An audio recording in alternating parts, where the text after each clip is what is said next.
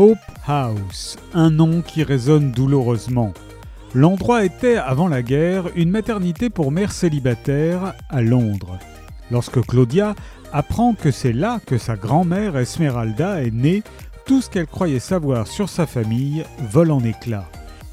Avec pour seul héritage le blason de la famille Diaz, dynastie puissante originaire de Cuba, Claudia part sur les traces de sa véritable histoire familiale.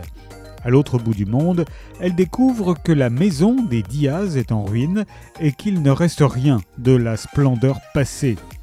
Claudia réalise aussi que ces vieilles pierres dissimulent de nombreux secrets, notamment la tragique histoire d'une jeune fille de bonne famille tombée amoureuse d'un homme qu'elle n'avait pas le droit d'aimer.